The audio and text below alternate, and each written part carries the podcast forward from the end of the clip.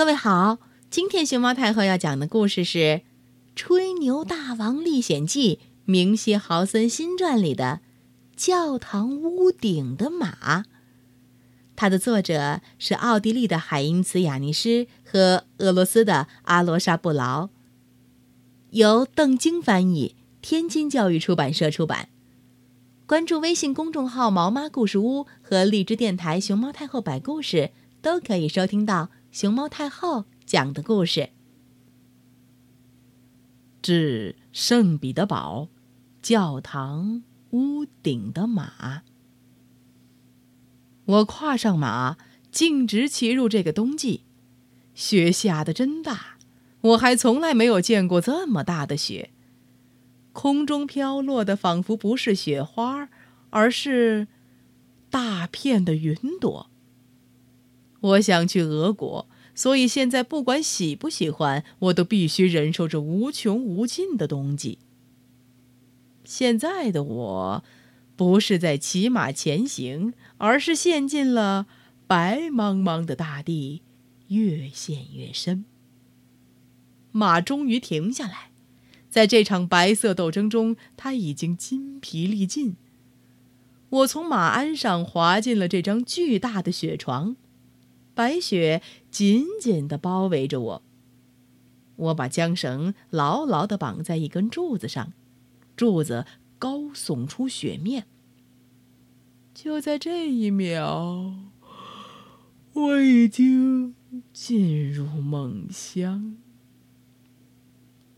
我掉进了漫长的睡眠中，四面八方全是雪。我像是躺在了世上最柔软、最舒服的鸭绒被里，哦，睡得真香，真沉呐！哦，一睁开眼，太阳已经高挂在空中。我我不是在做梦吧？我真真醒着吗？周围怎么全是些古老的石头房子呢？我正躺在教堂前边的广场上，我四处张望，视野里竟然没有马的身影，它消失了。这时，哎！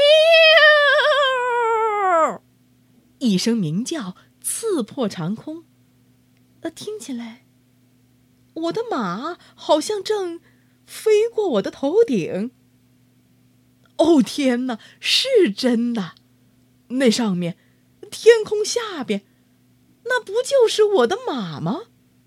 他的缰绳被死死的拴在了教堂塔尖上，他不停的嘶鸣挣扎，蹬着马蹄，迫切的想冲向地面，来到我的身边。我明白了，阳光已经将雪融化。那根柱子，我昨天看到的那根，原来。是教堂的尖顶。我没有多想，拿起手枪，噗，一枪就射穿了缰绳，马儿，突突，四蹄儿着地，安全着陆，落在我的身边，一点儿也没受伤。呼呼呼，我们简短的打个招呼，然后就像离弦的箭一样。飞出了村庄。记住了，我的朋友，我就是我，明希豪森。下一次，在我的历险记里，再见喽。